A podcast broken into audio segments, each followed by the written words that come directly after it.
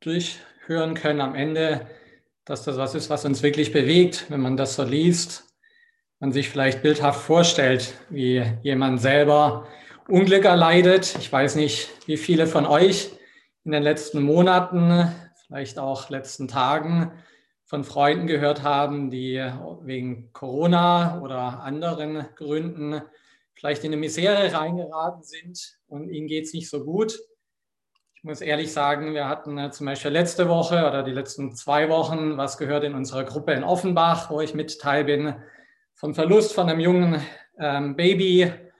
Und ja, wo man sich fragt, wie geht es da weiter? Was macht man? Und hier an dieser Stelle lesen wir von jemandem, von dem Hiob, dem sehr, sehr schlecht ging und wo Freunde an seine Seite kommen und ihm beistehen, um äh, die ganze Tragweite von diesem Verlust sich wirklich vor Augen zu führen. Ich glaube, da muss man ein bisschen weiter vorne schon reinschauen. Wir hatten jetzt nur das Kapitel 2 gelesen, wo wir sehen, wie es ihm körperlich sehr schlecht ging. Man geht davon aus, dass er die Pest bekommt. Die ist übrigens noch ein bisschen ansteckender als Corona, also was wirklich heftiges. Und wie seine Frau in dieser Situation sagt, ja, Hiob, wie sieht's aus? Bist du immer noch so am äh, Gottesglauben irgendwie hängend? Glaubst du immer noch, dass es alles gut mit uns bestellt sein wird? Oder lässt du endlich davon ab, von diesem irrsinnigen Glauben? Du siehst doch, wie es dir geht, wie es uns geht. Jetzt haben wir alles verloren. Nämlich muss man im Kapitel 1 reinschauen. Der war ein so reicher Mann, er und seine Frau, die hatten zehn Kinder. Tatsächlich die zehn, oft in der Bibel für Vollkommenheit Perfektion, verwendet es ein Zeichen, dass es denen nicht nur gut ging, sondern richtig gut. Wenn wir genauer reinschauen, in die ersten Verse, da lesen wir auch, dass er 7000 Schafe, 3000 Kamele, 500 Jochrinder, 500 Eselinnen und sehr viele Gesinde hatte und reicher war als alle, die im Osten wohnten. Ja, und da passiert was ganz Seltsames, ähnlich wie in der Stelle, die wir gerade gehört haben, wo der Satan ein Gespräch führt mit Gott und sagt, hey, pass mal auf, dieser Hiob hier, der Typ, von dem du glaubst, dass der so ganz fromm wäre und rechtschaffen und an dir festhält, der tut es doch nur, weil er so viel von dir bekommen hat. Das fängt schon an im ersten Kapitel, wo er sagt, naja, kein Wunder, wenn man jemand so viel schenkt, wie du das gemacht hast, so ein bisschen äh, salopp vielleicht gesagt, wenn man dem so viel hinten reinschiebt, kein Wunder, dass der dann auch an dich glaubt als den Supergott, aber lass mich mal dem alles wegnehmen und dann schauen wir mal, wie es bestellt ist mit seinem Glauben. Und da sagt Gott interessanterweise, finde ich ein bisschen seltsam, ja, mach mal. Wir werden ja schon sehen. Nimm dir mal ruhig alles weg. So kommt mir so vor, ein bisschen wie so ein schlechter Witz, den man wie vielleicht unter Christen erzählen könnte. Trifft Gott auf Satan, fragt, hey Satan, was ist los? Wo treibst du dich gerade so rum? Satan, naja, ich bin ja mal wieder dabei, ein paar Menschen zu verführen. Und Gott daraufhin, aha, okay, aber mit den richtig Gläubigen, mit den richtigen Helden des Glaubens, mit denen legst du dich nicht an. Ha? Guck dir mal den Hiob an, meinen Besten. Versuch dich mal an dem. Satan so, ja, okay, lass mich mal machen, lass mich mal dem alles wegnehmen. Und Gott daraufhin so locker flockig, okay, kein Problem. Wo ich mir so denke, also die Überschrift der Serie, what the heck, was denkt sich Gott dabei? Dass er sagt, Satan, ja, mach mal einfach, so locker flockig. Weiß nicht, wie euch so geht, wenn ihr das lest. In der zweiten Stelle, die wir ja in der Schriftlesung gehört haben, ganz ähnlich. Als Satan da sagt, naja, gut, bisschen hier Besitz wegnehmen, das tut dem ja nicht so richtig weh, aber lass mich mal dem so richtig an Karren fahren und lass mich mal an dessen Gesundheit ran. Mal gucken, wie es dann um ihn steht. Und Gott wieder so relativ locker flockig, ja, mach mal. Weiß nicht, wie es euch dabei geht, was wir daraus ablesen können. Auf jeden Fall lässt er zu, dass Satan an ihn rangeht, nicht nur ihm alles wegreißt, was er an Besitz hatte, inklusive der zehn Kinder, die alle auf einmal sterben, wie wir in Kapitel 1 sehen. Nein, jetzt kommt es richtig hart, jetzt erwischt sie ihn auch wirklich mit der Pest. Und die Frau hält nicht mehr zu ihm. Das heißt, der gute Mann, der hat nichts mehr. Und der Sturz ist wirklich extrem hoch, wenn man es anschaut, was er davor alles hatte. Dieses reichlich gesegnete Leben. Und wir dürfen es nicht nur so einschätzen, dass der materiell super reich war, sondern wir lesen auch was ganz Wichtiges über seinen Charakter. Nämlich, wir lesen im Vers 5 im ersten Kapitel schon, dass Hiob sich um seine ganzen Kinder kümmert. Da steht, wenn die Tage des Mahles um waren, wenn die gefeiert haben miteinander, die Familie, dann sandte Hiob hin und heiligte sie, seine Kinder also, und machte sich früh am Morgen auf und opferte Brandopfer nach ihrer aller Zahl. Denn Hiob dachte, meine Söhne könnten gesündigt und Gott abgesagt haben in ihrem Herzen. So tat Hiob alle Zeit. Wir sehen also anhand seiner Handlungen, dass es jemand ist, dem wirklich nicht nur das Materielle sehr wichtig ist und er das wohl schätzt und genießt, ihm geht es wirklich auch um das, was im Herzen der Menschen passiert, inklusive seiner eigenen Kinder. Und Gott selbst spricht über ihn und deshalb wissen wir das ja auch, dass er wirklich im Innern ein toller Kerl war. Der sagt ja, es gibt seinesgleichen niemanden wie Hiob, der so fromm und rechtschaffen, gottesfürchtig ist und meide das Böse. Nicht Hiob selber bildet sich ein, ein toller Typ zu sein. Nee, Gott selbst spricht ihr ganz klar aus. Das ist ein feiner Mensch. Der ist wirklich fromm. Der ist wirklich ein rechtschaffener Typ. Und völlig unverschuldet kommt dann diese Misere. Hiob kriegt aber nichts mit von dem Gespräch zwischen Satan und Gott. Das heißt, natürlich steht er jetzt wahrscheinlich auch, wie es uns das gehen würde, ich weiß nicht, wie euch das gehen würde, ziemlich ratlos da und fragt sich vermutlich auch, ja, warum ist mir denn das jetzt passiert? Wir hatten vorher Zeugnisse gehört von Nassim und Mesam aus dem Iran kommt ursprünglich. Ich weiß nicht, ob ihr schon mal die Gelegenheit hattet, mit einigen unserer Freunde und Freundinnen zu sprechen, die von heute auf morgen ihr Land verlassen mussten, ihre Heimat.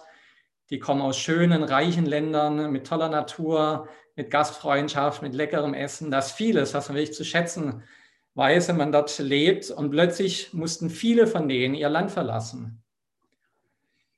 Weiß nicht, wie es geht, wenn ihr überlegt, ja, was das mit einem macht. Ich weiß nur von vielen unserer Freunden und Freundinnen aus dem Iran, aus Afghanistan, wie die das so beschreiben, dass das wirklich ein harter Schicksalsschlag ist, wo man wirklich hadert und sich fragt, okay, warum passiert mir das?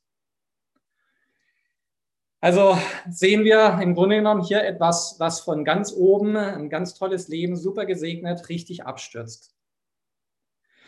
Und dann lesen wir ja am Ende des Kapitels 2 eigentlich irgendwas Schönes auch, was da noch passiert, nämlich von den drei Freunden. Wir lesen, dass die drei zusammenkommen, die kennen sich offenbar, der Eliphas, der Bilat und der Zophar, und die machen sich auf den Weg zu ihrem Freund. Also hier eigentlich was sehr Positives. Die Jungs, die müssen irgendwie betroffen sein, die können sich schon vorstellen, wie es ihnen geht und machen sich sofort auf den Weg. Das ist aber nicht das Einzige. Das zweite Schöne, was wir lesen, ist, dass man dann hört, ja, sie gehen hin, um ihn zu beklagen und zu trösten. Die haben wirklich Mitgefühl. Es kommt einem so vor, als ob die echt mitfühlen können, wie es dem so gehen muss, der da ganz allein auf dem Boden sitzt, niemand mehr um ihn, seine Frau ist nicht mal mehr da und unterstützt ihn. Und dann hören wir das Dritte, dass sie tatsächlich ganze sieben Tage und sieben Nächte mit ihm verbringen. Nicht groß rumlabern, nicht irgendwie groß versuchen, da reinzureden, sondern erstmal still sind und zuhören. So eine ganz wichtige Eigenschaft von Freunden, glaube ich. Erstmal hören still sein, mitgehen, mitfühlen, was ist da überhaupt passiert. Also im Grunde genommen sehen wir drei ganz positive Aspekte dieser Freundschaft und dieses Verhaltens. Das erste, sie kommen sofort, machen sich auf den Weg, wollen ihrem Freund beistehen. Das zweite, sie fühlen mit, sie gehen mit mit dem Leiden, es lässt sie nicht unberührt. Sie rationalisieren das nicht irgendwie, sondern es kommt einem so vor, als ob sie sich vom Herzen mitgehen. Und das dritte, Sie bleiben einfach still und verbringen viel Zeit mit ihm. Ich finde, das ist etwas, was man aus so einer Situation ablesen kann, gerade auch für die Jetztzeit. Wenn es überlegen, ja, wie reagieren wir, wenn wir von Geschichten hören, die so ein bisschen uns an das von Hiob erinnern? Ja, nach den sieben Tagen passiert dann aber was ganz Interessantes, nämlich aus dem Leid, das Hiob da erlebt, versinkt er in Selbstmitleid. Der stützt wirklich ab, obwohl seine Freunde um ihn herum sind und ihm irgendwie beistehen, reicht es wohl nicht aus. Verständlicherweise, denke ich. Ich meine, er hat ja immer noch die Pest am Hals, er hat immer noch die Schmerzen körperlich, er hat immer noch alles verloren. Das ist schön, bestimmt, dass da Leute ihm beistehen, aber es ändert nicht so viel. Und ja, irgendwie schafft er das nicht, da aus diesem Leid und dem Selbstmitleid rauszukommen. Und es geht so weit, dass er sogar sagt, ach, wäre ich doch nie geboren worden. Verflucht sein eigenes Leben. Wir lesen, dass er da sagt, ausgelöscht sei der Tag, an dem ich geboren bin und die Nacht, da man sprach, ein Knab kam zur Welt. Nicht mehr allzu viel Freude scheint da da zu sein, nicht mehr allzu viel Hoffnung. Und nun passiert was ganz Erstaunliches, nämlich nachdem er das so sagt und in Selbstmitleid versinkt, könnte man ja meinen, naja, die Freunde, die ihm doch jetzt beistehen und an seiner Seite sind, die werden vielleicht Worte des Trostes finden, werden ihn aufmuntern, werden sagen, komm, Job, hör auf damit, das stimmt doch alles nicht, du hast doch ein super Leben gehabt, du warst doch immer ein feiner Typ, wir kennen dich doch schon seit Jahren, vielleicht sogar seit Jahrzehnten. Warum äh, denkst du so schlecht über dich? Wir denken gut über dich. Wir haben dich doch oft genug erlebt, wie du deine Kinder behandelt hast, deine Angestellten, die Leute um dich herum. Es war auch alles gut. Aber Pustekuchen, überhaupt nicht. Jetzt passiert was ganz Interessantes, nämlich die Freunde und der Hiob, die treten in so einen Dialog ein. Das geht immer hin und her, hin und her. Und interessanterweise finden die oder sind auf der Suche nach Gründen dafür, nach Erklärungen dafür, warum es dem Freund eigentlich so schlecht geht. Die fragen sich also ähnlich vielleicht wie er, wie kann das sein, dass jemand, der von sich denkt und sagt, dass er so rechtschaffen wäre und gottesfromm so abstürzt? Irgendwas stimmt da nicht. Irgendwas passt da nicht zusammen. Und die suchen nach Gründen, vielleicht am Anfang noch so, um dem Hiob zu helfen. Vielleicht können sie ja irgendwas entdecken, was er selbst noch nicht erkannt hat oder vielleicht vergessen oder will es nicht wahrhaben. Vielleicht liegt es lange zurück in der Vergangenheit und suchen wirklich danach, nach irgendeiner Fehl, ja, nach einem Fehlverhalten, nach irgendeiner Schuld, die er auf sich geladen hat. Warum? Weil alle drei Freunde, so wie Hiob eigentlich selbst auch, der Überzeugung sind, dass sie einen Gott haben, der ganz gerecht handelt. Sie haben so eine Grundannahme von Gott, ein Gottesbild, ähm, das sagt, Gott ist gerecht, die Welt, die beherrscht er nach ganz einfachen Prinzipien, so Fairness-Prinzipien, wer gut handelt, wer Gutes tut, der erlebt auch Gutes. Und umgekehrt, wer schlecht handelt, wer was Böses macht, wer Schuld auf sich geladen hat, der sieht es auch in seinem Leben, dem geht es nämlich dann auch schlecht. Die haben ein ziemlich simples, könnte vielleicht sagen, vielleicht so schwarz-weiß-denken, äh, Bild von Gott. Und darauf basieren können sie sich das natürlich gar nicht erklären. Es passt gar nicht zusammen. Wenn der Hiob von sich behauptet, du, ich habe mir nichts zu Schulden kommen lassen zu dem Eliphas, Genauso sagt er zu, zu dem anderen Freund, dem Bildad, und auch genauso zu dem Sofa, weil die alle versuchen, Gründe zu finden. Irgendwas, Hiob, hast du uns da vielleicht verheimlicht. Irgendwas hast du dir zu Schulden kommen lassen. Irgendwas stimmt da nicht in deinem Leben. Muss so sein. Weil unser Gott ist gerecht und er lässt sowas nicht zu. Das passt nicht in ihr Gottesbild. Und es steigert sich immer mehr und her, weil Hiob sagt, Jungs, hallo, hört mal zu. Ich habe euch doch gesagt, da ist nichts, da gibt es nichts. Da war nie was. Ich kann mich an nichts erinnern. In Kapitel 22, da ist es schon ganz schön vorangeschritten, dieses Streiten hin und her. Hier sagt immer, sagt mal, tickt ihr noch richtig? Da gibt es nichts. Da gipfelt es so ein bisschen in die Rede von dem Eliphas, als er dem Hiob wieder antwortet auf seinen Einwand, wo er dann sagt, pass mal auf, also da muss was sein und er wirft ihm vor, du musst Missetaten begangen haben und zwar ohne Ende. Denn du hast deinen Bruder ein Pfand abgenommen ohne Grund, du hast den Nackten die Kleider entrissen, du hast die Durstigen nicht getränkt mit Wasser und du hast dem Hungrigen dein Brot versagt. Kapitel 22 sind das die Verse 5 bis 7. Richtig krasse Anschuldigungen. Die fahren plötzlich so richtig harte Geschütze auf. Macht irgendwie wahrscheinlich in deren Logik auch Sinn, weil wie kann es sein, wenn jemand so gut war und so hochstehend und so gesegnet von Gott, dass der so tief abstürzt? Er kann ja nicht sein, dass der mal um die Ecke einen Apfel beim Gemüsehändler geklaut hat. Der muss schon richtig krass was verbrochen haben, denken die sich. Und so steigern die sich immer mehr und mehr und mehr so rein. Und der Hiob, der kann das gar nicht fassen. Also der denkt sich wirklich, Jungs, also entweder tick ich nicht richtig oder ihr, aber wer solche Freunde hat wie ihr, der braucht echt keine Feinde. Und irgendwann mal reicht sie ihm auch, so zwischendrin, als die schon äh, drei, vier Mal das gesagt haben, da sagt er, also solche wie ihr, so Freunde, die brauche ich wirklich nicht. Kapitel 16, Vers 2, da sagt er, also Ich habe das jetzt oft genug gehört, ihr seid allzu mal leidige Tröster. Solche wie ihr, solche Freunde, die braucht man echt nicht in so einer Situation. Also was ihr da macht, hilft mir überhaupt nicht. Und das geht trotzdem immer so weiter. Es gibt im Grunde genommen kein Ende. Die Freunde, die machen im Grunde genommen etwas, weil sie ein Gottesbild haben, von dem sie nicht loslassen können. Wir hatten letzte Woche in der Predigt von Ruben, das war ja das Thema, gehört, dass wir oft Gott in so eine Box sperren. Eine Schublade haben, wo der reinpasst und ja, da kommt er nicht raus, weil wir ihn im Grunde genommen mit unseren Vorstellungen, wie er zu sein hat und wie dann auch die Welt zu sein hat, ja, nicht rauslassen, so beschränkt, wie wir denken. Und so können die gar nicht anders. Die kommen nicht herum, weiterzumachen mit diesen Anschuldigungen. Furchtbar. Ich weiß nicht, wie euch das geht. Wenn ihr euch vorstellt, Hiob saß da so, hat alles verloren, dieser Absturz, und plötzlich ein kleiner Lichtblick zumindest.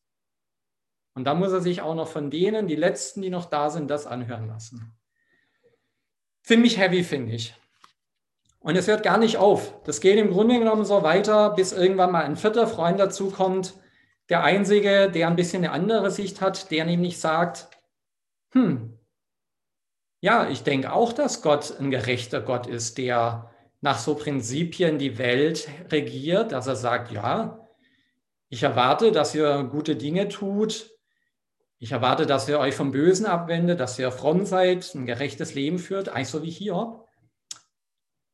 Aber der fragt sich eine ganz andere Frage, nämlich der fragt nicht nach dem Warum passieren dann schlechte Dinge. Warum kann es eigentlich sein, dass auch guten Menschen was Böses widerfährt, sondern der fragt die Frage nicht zurückgehend. Nicht wie die Freunde, die alle denken, warum geht es Hiob so? Da muss doch was in der Vergangenheit sein. Da muss doch was zurückliegend geschehen sein, dass es ihm jetzt so schlecht geht. Der vierte Freund, der dann auftritt, der fragt sich die Frage nach dem Wozu die Frage mehr in die Zukunft gerichtet. Wozu erleben Menschen überhaupt Leiden? Und kann es nicht sogar zu etwas Gutem dienen? Die Wozu-Frage, die öffnet die Perspektive auf eine ganz andere Sicht. Es könnte ja zum Beispiel dazu dienen, dass man was daraus lernt aus dem Leiden, dass man sich anders verhält zukünftig, also zum Beispiel präventiv, wenn man sich die Wozu-Frage stellt im Leben, kann es sein, dass man ganz anders plötzlich die Dinge reflektiert. Ja, wozu habe ich was erlebt? Weil ich daraus Schlussfolgerungen ziehen kann und Dinge vielleicht anders machen in meinem Leben. Nicht mehr ganz so negativ, nicht mehr so zurückblickend in die Vergangenheit mit Selbstanklagen oder Selbstvorwürfen, vielleicht irgendwie zu bohren und zu suchen, bis man auch irgendetwas Schlimmes findet, um das zu rechtfertigen und zu erklären, die Wozu-Frage öffnet die Perspektive so ein bisschen. Aber selbst das reicht dem Hibot nicht aus, wie man sieht. Und in seiner Verzweiflung schüttelt er einfach darüber nur den Kopf und sagt, nee, Gott, also irgendwas stimmt mit dir nicht. Ich bin gerecht, ich bin 100% davon überzeugt. Ich habe mir nie was zu Schulden kommen lassen und es kann gar nicht anders sein. Entweder stimmt was mit mir nicht, ist aber nicht so, also stimmt was mit dir nicht und schuldigt Gott im Grunde genommen an und sagt, hallo, bei dir tickt es wohl nicht richtig, dass du mich so abstürzen lässt, dass du alles von mir nimmst. Und er kommt im Grunde genommen in so richtige Vorwürfe, fast schon, ja, könnte man sagen, Hasstiraden gegen Gott. Richtig krass. Eigentlich für so einen Mensch, der davor so gläubig war, so viele Jahre, Jahrzehnte seines Lebens mit Gott unterwegs war. Und dann passiert das Erstaunliche, dass Gott tatsächlich auf die Bühne tritt und endlich eingreift und in die Situation reinspricht. Er spricht dann zu Hiob und erklärt ihm so ein bisschen, ja, dass die Welt nicht so simpel ist, nicht so ein Schwarz-Weiß-Denken hier möglich ist, wenn man die Welt verstehen will. Und er nimmt dann Hiob mit auf so eine krasse visuelle Reise und zeigt ihm, Grunde genommen, wie am Anfang das Universum geschaffen hat, den Kosmos mit vielen komplexen Zusammenhängen und fragt den Hiob, sag mal, Hiob, hast du eigentlich Ahnung von all dem, was ich da gemacht habe? Wie diese ganzen Ticke so ting, die Dinge so ticken? Wie die Welt wirklich abläuft, die ganzen Zusammenhänge in der Natur, wie komplex eigentlich das ganze Nahrungssystem von mir geschaffen wurde, wie komplex die ganzen Abläufe sind. Hast du da wirklich eine Ahnung davon und was es braucht, damit die Dinge ordentlich und gut funktionieren? Und außerdem gibt es in der Natur wunderschöne Tiere. Da gibt es ganz tolle Erscheinungen, die aber nicht immer so vielleicht unbedrohlich sind und sicher. Da gibt es wilde Tiere und ähnliches. Und da kommt der Hiob so ein bisschen ins Nachdenken und plötzlich muss er eingestehen, hm, ich habe wirklich keine Ahnung, wenn ich richtig da mal reinschaue in die ganzen komplexen Zusammenhänge dieser Welt. Ich weiß ja noch nicht mal genau, wie das biologisch, chemisch, physisch alles so funktioniert. Das entzieht sich mir eigentlich. Ich bin überhaupt nicht so wissend, wie ich meine. Und dieser Allmächtige, der viel, viel mehr Ahnung hat von allem, ja, der hat offensichtlich eine andere Perspektive. Der weiß wohl ein bisschen mehr wie ich und irgendwie holt es den Hiob runter, macht ihn wieder demütig und er wird eigentlich ziemlich still und ja, bereut das, dass er Gott da so Vorwürfe gemacht hat und gesagt hat, sag mal, tickst du noch richtig, was bist denn du für ein schräger, ungerechter Gott? Und da erkennt Gott in ihm den Hiob wieder und wie er früher war, den er so geschätzt hat, an dem er so gefallen hatte und über den er eigentlich ganz stolz offensichtlich auch zu Satan sagt, ha, hast ja schon ganz schön viel verführt, aber mit dem Hiob, mit dem hast du noch nicht probiert. Da sieht man eigentlich, dass Gott ihn sehr schätzt und auch so eine Liebe zu ihm hat. Und interessanterweise vergibt ihm Gott das auch. Gott sagt eigentlich, Hiob, weißt du was? Ich sehe, dass du das bereust, dass du merkst, es ist nicht so simpel, das alles zu erklären. Er gibt ihm interessanterweise gar eine Antwort auf die Frage nach dem Warum des Leidens. Er erzählt ihm euch noch nicht mal von dem Gespräch mit Satan. Erklärt ihm alles gar nicht, weil ihm reicht es wohl aus zu sehen, dass Hiob wieder runterkommt und sagt, okay, sorry, ich war einfach so verzweifelt, ich war so perplex, ich war so in Schmerz, ich war so verzweifelt, ich wusste einfach nicht mehr, was ich machen soll. Und dann noch diese Freunde mit ihrem Gelaber, hast du ja gehört, was die mir da alles vorwerfen, schlimmsten Sünden und Verbrechen wollten die mir da andichten, konnte ich doch gar nichts für. Und da sagt Gott, da hast du wohl recht. Und er spricht dann ganz zum Schluss im letzten Kapitel die folgenden Verse, die ganz interessant sind. Da lesen wir, er zu einem der Freunde, zu dem Eliphas sagt, mein Zorn ist entbrannt über dich und über deinen beiden Freunde, denn ihr habt nicht recht von mir geredet, wie mein Knecht Hiob. Und dann verlangt er von denen, dass sie ein Opfer bringen, dass sie sich praktisch entschuldigen und das wieder gut machen, was sie da verbockt haben, dass sie den Hiob da so angefahren sind und ihn so runtergezogen haben, wo er doch eh schon so am Boden war. Und dann ganz zum Schluss segnet Hiob tatsächlich, äh, segnet Gott Hiob und sagt, Hiob, weißt du was, ich habe das gesehen, ich habe das mitbekommen und ich habe das auch mitbekommen, was die Freunde dir da noch so reingedrückt haben. Aber deine Reue und das Zurückkommen zu mir, das rechne ich dir echt ganz hoch an. Und er sagte zu ihm, hey, ich gebe dir nicht nur das zurück, was du verloren hast hier, weißt du was? Ich gebe dir sogar doppelt. Doppelt bekommt er zurück. Er bekommt zehn Kinder wieder. Er bekommt fortan 14.000 Schafe, lesen wir 6.000 Kamele, 1.000 Rinder und 1.000 Eselinnen. Und wir lesen, dass er danach noch 140 Jahre lebt und seine Kinder sieht und Kindeskinder, die Enkelkinder und weitere Enkel, Urenkel und Ururenkel. Bis ins vierte Glied steht da nämlich. Und erst dann stirbt er alt und lebenssatt.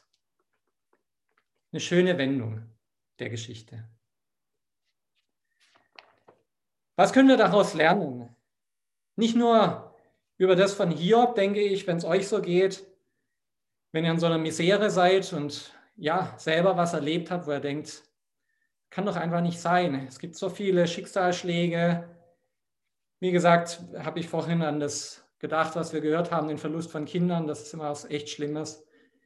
Aber es gibt so viele, die in jungen Jahren Krebsleiden haben oder feine ältere Menschen, die Unfälle haben, wo man sich fragt, warum? Und die Warum-Frage ist echt müßig, weil es kann sein, dass wir uns da verstricken in Antworten, die nicht passen und wo wir Dinge vielleicht zusammenreimen und zu erklären versuchen, wo wir echt vorsichtig sein müssen. Selbst Jesus spricht zu seinen Jüngern, die ja lange mit ihm unterwegs waren und die Gott persönlich im Grunde genommen erleben dürfen und wie er die Welt erklärt und wie er die Welt angeht. Zum Beispiel im Johannesevangelium lesen wir so eine interessante Stelle im Kapitel 9, wo es um die Heilung von Blinden geht, wo wir von Jesus hören, der an einem Blinden vorbeigeht und der schon als Kind, als Baby blind auf die Welt kam. Da fragen ihn die Jüngern, Meister, was hat er gesündigt?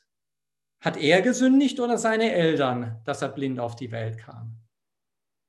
Also auch die, die eng unterwegs sind mit Jesus, mit dem Gott, die müssen dann von ihrem hören, wisst ihr was? Weder er hat gesündigt noch seine Eltern. Es ist nicht immer einfach so, dass da irgendwas passiert ist in der Vergangenheit und wir sagen können, das und das hat dazu geführt. Also glaube, wir müssen uns dafür hüten, gerade auch in der jetzigen Zeit, wenn Menschen Schicksalsschläger leiden oder vielleicht krank werden, ja, dass wir zu schnell mit Verurteilungen daherkommen. Das ist die eine Seite der Medaille und die andere Seite ist, dass wir wirklich an Gott festhalten können. So wie Hiob, der zwar auch mal, ja, es nicht leicht hat und seinen Glauben verliert vorübergehend, nicht mehr zumindest viel übrig bleibt und Gott auch Vorwürfe macht.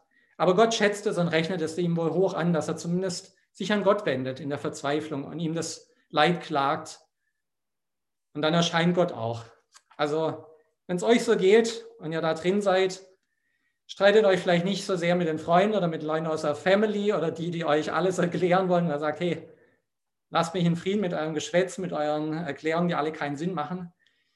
Wie wäre es, wenn wir uns einfach Gott zuwenden und ja, ihm das vorbringen, wo wir unsere Zweifel haben und unsere Probleme mit dem, wo wir uns vielleicht in einer Situation befinden und sagen, nee, macht für mich alles keinen Sinn, ich kann es mir einfach nicht erklären. Gott, da brauche ich jetzt echt dich, um wieder klarzukommen. Und dann möchten wir uns natürlich auch anschauen, was ist eigentlich mit den Freunden. Am Ende, Gott sei Dank, verzeiht Gott auch denen. Es ist nämlich so, dass die, ja, die Opfer bringen, die im Grunde genommen ja das Eingeständnis auch darstellen, dass sie sagen, hey, tut uns leid, wir haben uns da echt geirrt, weil wir hatten ein Bild von dir, Gott, wo wir gedacht haben, das muss einfach so sein, es kann ja nicht anders sein. Und Hiob ist auch so einer, der sagt, okay, Jungs, ihr wart so ähnlich wie ich irgendwie auf dem Holzpfad unterwegs, aber ich vergebe euch auch. Und er spricht auch ein Gebet für sie, eine Fürbitte. Und wir wissen ja nicht, wie es dann so ausgeht mit dieser Freundschaft, aber wir hören nichts Gegenteiliges. Wir hören nicht, dass es einen Krach gibt für immer und die sich zertrennen. So gehe ich mal von aus, dass auch das ein gutes Ende nimmt. Und das wäre für mich das nächste an Fragen, die ich euch jetzt stellen möchte zum Abschluss an Reflexionsfragen. In so einer Situation, was würdet ihr eigentlich machen, wenn ihr die Freunde seid von jemand, der Unglück, der Schicksale leidet. Egal, was dem passiert oder der, es kann eine Frau sein, es kann ein Kind sein, wie reagiert ihr darauf? Sucht ihr nach Erklärungen? Gebt ihr pauschale Weisheiten? Ballert ihr den Leuten Bibelfersen um die Ohren, die sie nicht hören brauchen, weil sie schon genug davon wissen? Oder könnt ihr das einfach mal aushalten, die Spannung? Mal nichts zu sagen, und einfach vielleicht auch mal zu beten. Interessanterweise lesen wir nichts von Gebet von diesen Freunden. Kein einziger von den drei spricht auch nur ein Gebet. Finde ich auch ziemlich seltsam, obwohl die ja alle so weise sind und Ahnung haben von Gott und allem Möglichen. Aber das hört man nicht von denen. Also es gibt so zwei Seiten der Medaillen von Freundschaft in dieser Geschichte. Und wer weiß, wie es euch ergangen ist. Vielleicht habt ihr in letzter Zeit auch sowas erlebt oder das mitbekommen. Vielleicht wart ihr selber in einer Situation, wo euch jemand vollgelabert hat mit guten Ratschlägen, weil ich dachtet, hallo, geht's noch? Und ja, dann denke ich, ist es auch an uns, da ein bisschen Geduld walten zu lassen und gnädig zu sein mit denen, die vielleicht am Anfang auch aus Verzweiflung oder einfach, weil sie nicht wissen, was sie sagen wollen, mit allerlei Ratschlägen daherkommen um die Ecke, die wir alle nicht zu hören brauchen. Deshalb lade ich euch ein, jetzt ähm, in einer Zeit von ein paar Minuten, während wir einen schönen Videogruß aus Wiesbaden hören, über ein paar Fragen mit mir nachzudenken. Es wäre gut, wenn ihr euch einen Stift holt oder ein Papier, wir haben das vergessen am Anfang, aber ihr könnt natürlich auch in euer Handy tippen oder einfach in Stille drüber nachzudenken. Wir haben jetzt eine Folie dafür mit Reflexionsfragen, die ihr nutzen könnt, um ein bisschen tiefer in dieser Geschichte noch in eurem eigenen Leben oder in der Situation von Freunden ja, mitzugehen und zu überlegen, wie hättet ihr reagiert. Ich möchte euch fragen, wer hat denn dich in der letzten Zeit, als es schwierig war oder ihr eine Krise habt, besucht? Wer hat mit euch gesprochen, als es euch nicht so gut ging? Wer hat dich ermutigt oder für dich gebetet? Gab es da jemand? Und falls ja, ist euch bewusst, was eigentlich für ein Riesengeschenk das ist. Habt ihr euch bedankt? Wenn nicht, könnt ihr das gerne ja mal machen. Es kann aber auch sein, und das ist die zweite Frage, dass es eben nicht so war, dass ihr es eher negativ erlebt habt. Kann es sein, dass ihr in einer schwierigen Lebenssituation im Stich gelassen wurdet? Und falls ja, wer hat dich, wer hat euch in der schwierigen Lebenssituation im Stich gelassen oder euch durch Kritik und unpassende Ratschläge eigentlich noch mehr belastet? Gibt es da was irgendwie, wo er sagt, oh, das tut mir eigentlich immer noch weh? Und habt ihr der Person vergeben? Wenn nicht, überlegt mal, ob ihr das tun könnt. Und gibt es jemand, von dem ihr wisst, dass es im Moment tatsächlich irgendwie schwierig ist? Dass es jemand nicht so gut geht und wo ihr fragen könnt, wem könnt ihr da eigentlich einen Besuch abstatten? Wen könnt ihr da besuchen gehen? Vielleicht auch einen Anruf machen, eine Sprachnachricht schicken, um Ermutigung, um Worte der Aufmunterung zu schicken. Wen könntet ihr in den nächsten Tagen mit einer guten Message, mit einem Geschenk, mit irgendeinem Ausdruck von Freundschaft, von Ermutigung was Gutes tun? Dazu lade ich euch ein, zu reflektieren. Wir haben die Fragen auch im Chat.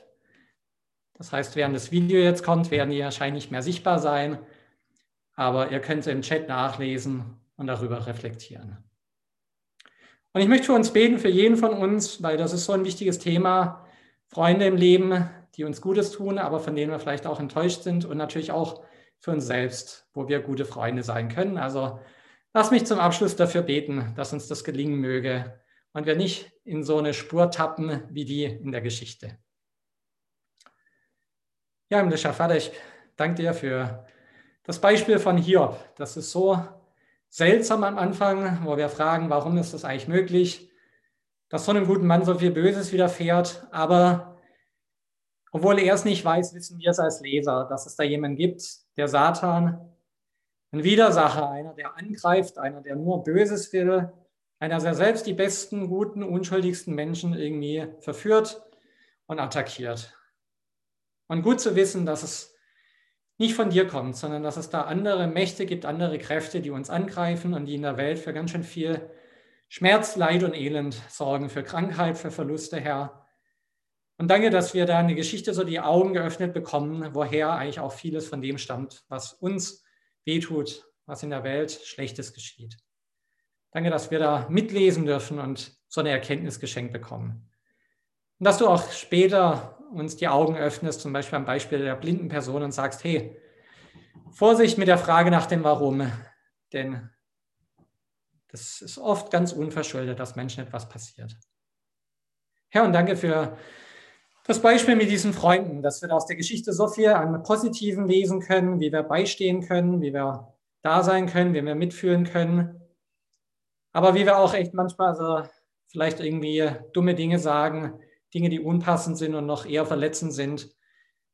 Und wir bitten darum, Herr, dass wir da, wo wir irgendwas ja, in der Richtung getan haben, unsere Freunde Nachsicht haben und uns das vergeben und verzeihen können und wir vielleicht auch die Größe haben und sagen, hey, sorry, so im Nachhinein fällt mir gerade irgendwie auf, habe ich da echt Dinge gesagt, die hätten gar nicht sein müssen.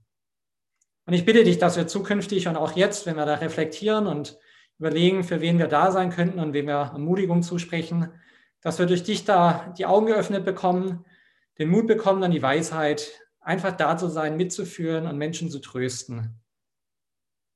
Ich bete für jeden Einzelnen in der Zeit, jetzt in der wir reflektieren, dass unser Herz angerührt wird, unsere Augen geöffnet werden Und dass diese ganze Geschichte unseren Horizont von dir und wie du als Gott bist erweitert. Amen.